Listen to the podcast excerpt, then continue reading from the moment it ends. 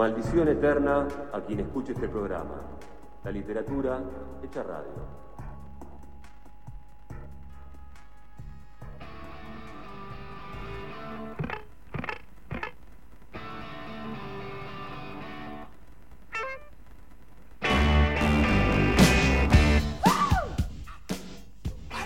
Maldición Eterna de esta noche, en el programa 56. Flavio Mogueta, para los que no me conocen, es mi nombre. Para los que suman por primera vez a esta navegación por el mar de los libros y las lecturas, Laura Naya está en la operación técnica. Y es el momento, los que nos siguen de esta canción, cuando suenan los Clash, saben que es el momento de entrevista, momento de charlar de libros, de lecturas, de historias. Y en esta oportunidad vamos a charlar con Marcelo Vallejos, el escritor, escritor y docente, autor de una novela hermosa, de la que vamos a hablar, una novela policial sumamente inquietante, como un animal herido, publicada por la editorial Final Abierto. Así que bueno, es el momento de charlar con él. Si está del otro lado, si los planetas no se caen y siguen ahí, podemos saludarlo a Marcelo. ¿Cómo va Marcelo? Hola Flavio, ¿cómo estás? ¿Qué tal? Buenas noches. ¿Todo bien? Estar en tu programa, sí. Buenísimo circula tanta literatura, muy interesante. Y hay, bueno, esta circulación de, literatura nos permitimos también que aparezca, ¿sí? Como un animal herido, una novela que del sello final abierto. Ahora vamos a charlar un poco también cómo aparece publicada y demás, pero bueno, antes que nada aclarar de la colección Pesquisa, eh, la colección de policiales, de novelas policiales del sello, y la verdad que es sumamente interesante y inquietante la novela, y bueno, ahora vamos a desgranar un poquito sin spoilear nada, ¿no? Porque la idea es que, sobre todo en el policial, que la recorran los lectores, ¿no? Así es, sí. Bueno, eh, Sí, contanos, tengo entendido y ahora vamos a charlar después, hablamos un poco de la historia, sin, como digo, sin spoiler nada, pero vamos a meternos un poco en la estructura, en el tipo de, de, narración, en lo que se cuenta, ¿no? Pero tengo entendido que la novela, ¿sí? Tiene que ver a partir de una convocatoria que hizo el sello, no un concurso, sino una convocatoria eh, a la recepción de novelas, ¿no? Así es, sí, sí, fue una convocatoria que apareció en diciembre, a mí me llegó por, lo vi, en, vi la convocatoria en página 12, me la, me la un amigo y bueno, mandé como un animal herido, eh, es muy interesante el planteo de la editorial porque planteaba honestamente eh, la posibilidad de que los textos enviados fueran leídos y, estaba planteado de tal manera que uno, yo por lo menos sentí que se estaba hablando seriamente, que no, no, formaba parte de, esas estrategias de venta que suelen tener algunas editoriales. Eh, que promueven un concurso y, en realidad lo que se están asegurando es la venta del libro ganador. Una falsa convocatoria, eh, ¿no? Claro, claro.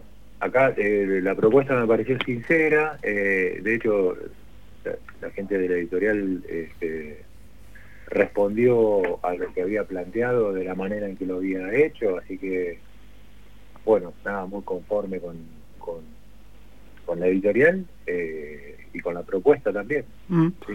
Eh, hablando un poco de Como un animal herido, la novela de la que partimos esta charla, eh, Marcelo, el punto, de, el punto de partida eh, es el asesinato o el suicidio de Sofía Miranda. En toda la novela nunca termina de estar claro eso, ¿no? Eso es muy interesante. Así es. Así es, es una novela que en, principio está construida alrededor de un vacío, que es la, figura de ese personaje, ¿no? que funciona como una especie de, de agujero negro alrededor del cual se van articulando otros personajes y la historia misma, ¿no? Mm. Eh, no, no se sabe eh, exactamente qué es lo que pasó con esa chica, es una chica, eh, hago una breve reseñita, se, trata, la novela se trata de un médico que es convocado a un pueblo a, reconocer el cuerpo de una mm. chica en la que presuntamente estuvo vinculado, el hombre, el, médico no la reconoce. No, la recuerda. no la recuerda, no, no sabe quién es. Eh, pero presuntamente estuvo vinculado porque hay cartas de ellas dirigidas a él. Este, sí, es inquietante. y pero entonces él no puede recobrar esa parte del pasado y, a partir de ahí empieza a, a, gritarse la seguridad con la que el médico llega al pueblo. Entonces a partir de ahí empieza como la historia de dos desconstrucciones. Una que, apunta a ver qué es lo que pasó con esa chica que finalmente está muerta, eh, y otra de construcción que tiene que ver con, eh, con, la personalidad eh, un poco soberbia y sólida de ese personaje que llegó al pueblo. Sí, esa personalidad que se va, como decías vos, se va desmoronando, ¿no? Porque bueno... Se va sí, y, aparte, entonces queda en una zona de inestabilidad que es donde funciona a la perfección siempre el género policial, ¿no? En la inestable. Claro, claro, claro, claro. Eh, la investigación policial está a cargo, en, cierta medida, a cargo de un personaje mm. eh, que trata por su cuenta de ver qué es lo que pasó con, esa fallecida.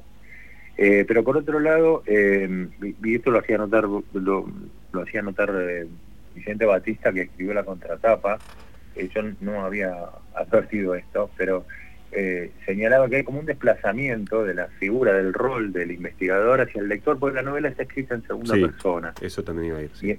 Entonces hay como un, como un eh, desplazamiento eh, del rol al lector que es convocado, invitado a, seguir esa investigación, el, curso de esa investigación. ¿no? Sí, lo que tiene eso, iba a ir después ahí, ¿no? La segunda persona, tan poco visitada o revistada en la literatura, ¿no? Hay muchos ejemplos, pero no es lo más frecuente, ¿no? Siempre, sobre todo en el policial, es más fácil recaer en la primera o en la tercera. Y, sí, sí, sí. Y la porta... Es que, tiene complicaciones. Sí, claro. Sí, sí, cuando... Pero no, pero no solo para, para construir esa voz en segunda persona, sino también para leer, ¿no? Mm. A, mí me da la sensación de que a lo mejor porque no tenemos el hábito o porque lo tenemos formado para la tercera o para la primera, como lector me resulta un poco más mm. eh, incómodo, ¿no? Sí. Nos desacomoda también, ¿no? Eh, esa seguridad que tenemos como el doctor, ¿no? Cuando llega con todas sus seguridades, eh, cuando nos adentramos en la lectura, los que estamos ávidos y acostumbrados, digo, perdón, acostumbrados a leer novelas policiales de todo tipo, nos desacomodamos. Esa segunda persona lo que hace es desacomodarnos, ¿no? Sí, sí, sí, en ese sentido, sí, no, eh, es que la novela propone un poco ese desacomodamiento, ¿no? Con, a medida que, la deconstrucción de los, del personaje central va avanzando, digo personaje central, aunque el personaje central tendría que ser la ausente, ¿no? Mm pero pero este eh, eh, personaje protagónico se va deconstruyendo, eso también va resultando un poco, eh, espero que perturbador, no, no sé si se consigue. Sí, es inquietante, ¿no? Uno, ya te digo, uno se va sintiendo incómodo durante varios momentos de, la lectura de como un animal herido, y lo interesante, esto que planteas vos, es esto de la ausencia del personaje, también mencionaste la palabra agujero negro, ¿no? Y es en esa ausencia y en ese agujero negro es que funciona a la perfección la historia de lo que sucede, ¿no? Porque en realidad eh, podemos decir, eh, no adelanto nada, digo, pero eh, hay, una historia, digo, ¿no? En ese agujero negro nos caemos como lectores, se cae la historia y se cae todo el quien, aquel que se acerca al libro, ¿no? Sí, porque, digamos, una historia hay, evidentemente, porque hay una novela, pero lo que uno tendría que preguntarse ¿tiene sentido que lo mm. haya? ¿Tiene sentido la historia? Lo importante es la historia, importa la historia, mm. en todo caso, porque eh, concurrentemente con la historia van sucediendo eh, cosas que, espero que atrapen la atención y que no tienen que ver con el decurrir de, la, mm. eh, de, la narración, digamos, o con, o con la evolución de la trama que sí está, que sí existe, pero que eh, termina siendo, espero que termine siendo frente a otros elementos que, avanzan a la par, eh, irrelevante. Mm. Por eso planteaba también esta cuestión de, la de sentirse interpelado el lector, ¿no? Porque en realidad, cuando dije que no había historia, me refería a eso, ¿no? Porque en realidad eh, la historia en definitiva es una excusa para interpelar al lector, ¿no? Exactamente, exactamente, claro claro, no, no estamos muy acostumbrados a, empezar los libros por el final, ¿no? que, lo que importe sea el final. Exacto. Eh, y bueno, este trabajo está un poco eh, en contra de esa mirada. ¿no? ¿Cuánto tiempo te llevó a escribir como un animal herido, Marcelo? Y fue una novela lenta, mm. fue una novela lenta eh, y que tiene además un montón de reescrituras. Eh, pero que, que, haya sido una novela lenta que llevó unos cuantos años de escritura, tiene que ver, me parece a mí, con el ritmo que, que, que la narración estaba que me parece a mí que necesitaba, que era un ritmo eh, pausado. La quietud del pueblo me parece que tiene que notarse y, y eso llevó laburo, mm. mucho tiempo de laburo. Eh, no sé, mucho tiempo, muchos años. Ah. Y, además eh, tuvo muchas reescrituras, mm. muchas reescrituras y reenfoques. Por ejemplo, el, personaje de la chica fallecida, en, las primeras versiones, la chica aparecía. Y después ah. me di cuenta que no tenía que aparecer, que, su presencia o, la eh, su peso específico estaba en, la ausencia de ese personaje. Totalmente. Pero bueno, me llevó tiempo. ¿Mm? ¿Siempre estuvo en, segunda persona la novela? Siempre estuvo en segunda persona, sí. En algún momento, en las primeras versiones, intenté eh, que fuera también en futuro, eh, pero rápidamente descarté esa idea porque traía una, serie de complicaciones para la historia. Eh, la descarté rápidamente. Y ahora, antes de, la repetición en final abierto, estuve hablando con José Enríquez, y que me planteaba esa posibilidad de haberla hecho en, segunda persona, pero también en futuro y, que sería interesante, sí, sería muy interesante, hubiera sido interesante, pero también hubiera desarmado otras cosas que, que necesitaban estar en presente. La novela está en presente, eh, eh, continuo, un presente permanente desde el principio hasta el final. Sí, necesario. las evocaciones, ¿no? Necesario para ese, generar esa atmósfera de agujero negro y de, de nada, ¿no? Claro, claro, claro, porque es algo que está pasando ahora. Eh, eh, la historia está ocurriendo en este en este instante en el que se lee. Eh, por eso necesitaba el presente, digamos, y por eso descarté también la idea de hacerlo en futuro. Lo, interesante que tiene también, otra cosa interesante que tiene la novela es que esta segunda persona, ¿sí? lo que hace es cuestionarnos, como dije hace rato, como lectores, ¿no? Y nos genera como que estamos todo el tiempo incluso siendo cuestionados por esa mirada del que está contando, ¿no? Como que nos va hablando a nosotros y en ese hablar hasta por momentos nos sentimos cómplices de algunas cosas que pasan, ¿no? Claro, claro. Bueno, la idea era que se, quedara esa segunda persona que en principio no se sabe a quién se dirige, ¿Mm? eh, pero que quedara contaminada con la sensación de que se le está hablando a quien está leyendo. Eh, que el lector sintiese por, por momentos que se le estaba dirigiendo un discurso. Entonces, este, entiendo que en algún momento eso eh, tiene que, que, funcionar, digamos. En otros momentos la, segunda persona está dirigida al médico que, que, protagoniza la historia, pero en muchos pasajes esa segunda persona parece indeterminada y yo entiendo que debe tendría que interpelar al que está leyendo, está leyendo la novela. Hace un instante, Marcelo, hablabas de que te llevó muchos años, hablaste de años en la construcción de esta novela, y también de mucha reescritura, ¿no? Y cuando hablabas de, la reescritura siempre me acuerdo de Rodolfo Walsh, que reescribía mucho y tachaba, tachaba, tachaba, reescribía y tachaba y tachaba, y era, digamos, tachaba muchas veces más de lo que escribía, en el afán de seguir reescribiendo y no estar conforme nunca con lo que estaba leyendo, ¿no? Esta cuestión de reescritura, pero de tachar y reescribir, tachar y reescribir. Eh, no sé si sobre todo tachar. Sí, no eso te iba a decir, ¿sos de tachar también? Sí, sí, sí. Que hay que lo que más cuesta es resignar algún párrafo que mm. te gusta. Mm. Por ahí te gusta y uno se enamora de, algún párrafito y, lleva tiempo darse cuenta de que no funciona y que hay que eliminarlo. Mm. Y bueno, se elimina. Se elimina porque con, con todo el dolor del alma, ¿no? Sí, claro, claro, será para otra cosa, será para otro texto, pero si no funciona sobra, digamos. Mm. Eh, entonces eh, el, lápiz de tachar es, casi como el protagonista principal de la escritura, me parece.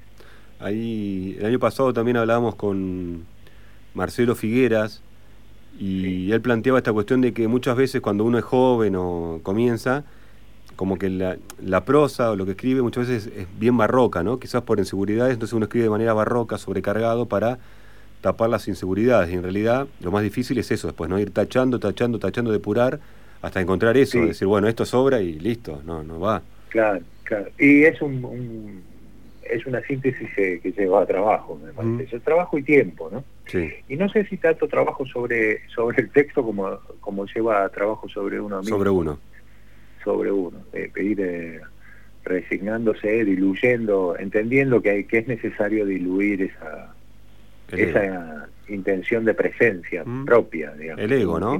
Tiene, que no estar, claro, uno tiene que no estar. Mm. Tiene, que, eh, tiene que dejarse, digamos, el escritor tiene que dejarse de alguna manera, eh, se quiere dominar por el narrador también, ¿no? Al revés. Claro, absolutamente. Es el narrador y no uno.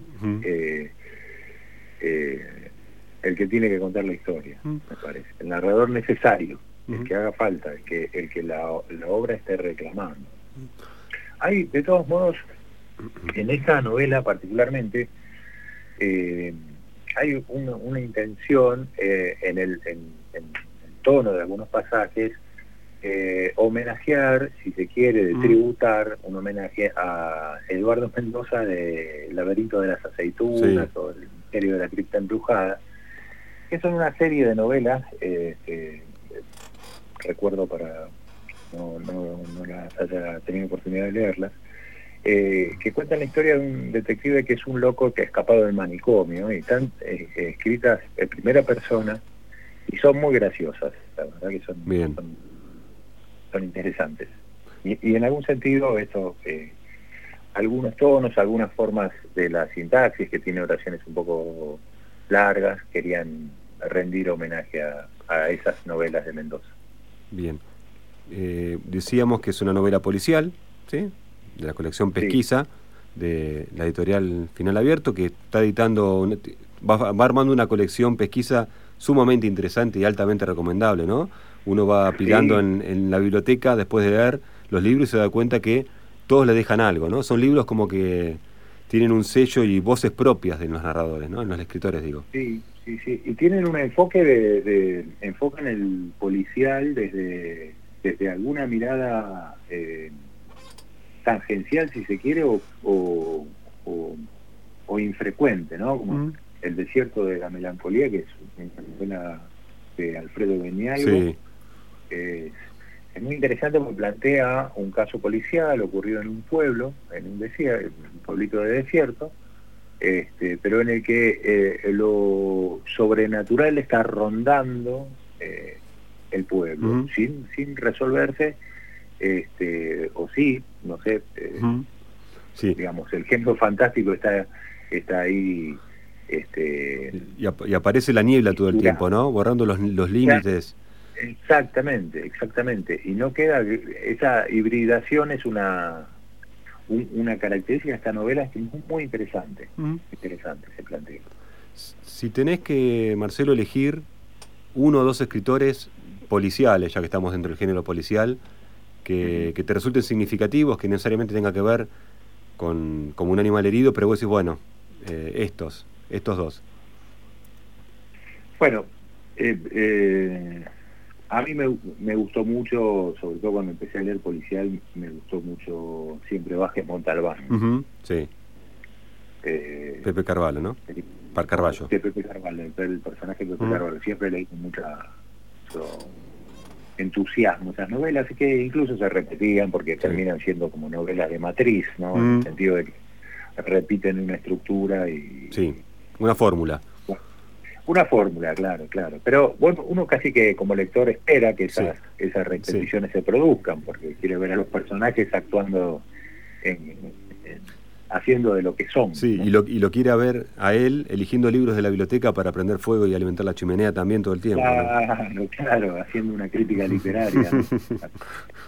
este, y, Eduardo Mendoza en el sentido de que eh, con esa serie de novelas satiriza, ridiculiza, ridiculiza el género y también lo renueva, ¿no?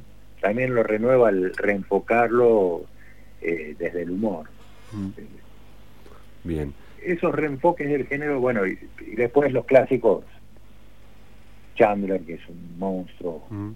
me gusta más que Hammett, pero Chandler, Chandler, Chandler, el maestro de todos. Sí, de alguna manera para el negro es como está ahí, la referencia es, no habría más que Montalbán y muchos otros que, enfocan en el policial de no sido por Chandler, ¿no? Al margen de Hemingway y su cuento de los asesinos, digo, pero me parece que en, Chandler está, ¿no? En Chandler está, sí. entiendo, Pilla señala ahí que, que los asesinos es anterior. ¿Es mm, anterior? Sí. No lo sé, no lo sé, no, no lo tengo chequeado, pero de todos modos eh, Chandler le da, y está muy bien los asesinos, pero Chandler le da como una dimensión más, ¿no? Mm. a los personajes, a las historias. Buenísimo. Chandler es el maestro. Sí, el de todos. Eh, bueno, ¿y quién dice, Marcelo, que me parece que sí, es una novela que espero que circule mucho, como un animal herido, porque es una gran novela, y vuelvo a repetir algo que remarcabas vos, forma parte de una colección sumamente interesante, donde los policiales eh, de la colección pesquisa van por otro lado, salen del lugar común, ¿sí? De, uno cuando busca muchas veces leer, busca leer eh, registros propios, ¿no? La semana pasada hablábamos con Guillermo Sacomano y él lo que planteaba que cada vez menos eh, aparecen voces propias, ¿no? Que todo el mundo repite fórmulas o repite, escribe como tal, y, el, y el asunto es correr riesgo cuando uno escribe. Bueno, me parece que como un animal herido hay un riesgo literario que asumís y que salís recontra bien parado. Bueno, bueno, te agradezco mucho por los deseos y por el elogio. Eh, eh, yo también, espero que circule, que se difunda esto que me gustaría. Bien, eh, hagamos una cosa, ya el tiempo de, la radio es, como nunca se dijo, como la televisión es tirano. pero bueno, estuvimos charlando una primera charla, una primera aproximación, Marcelo, a como un animal herido y bueno, dejamos la puerta abierta para antes de fin de año para ir volver a charlar un poquito más y bueno, ya con la novela circulando por ahí podemos charlar un poco más de la trama también y demás. Bueno, cómo no, será un placer. Bueno, gracias, Flor. Te mandamos eh, un abrazo y te agradecemos haber formado parte de Maldición Eterna. Bueno, no, al contrario, gracias a ustedes por la invitación. Un abrazo grande para todos.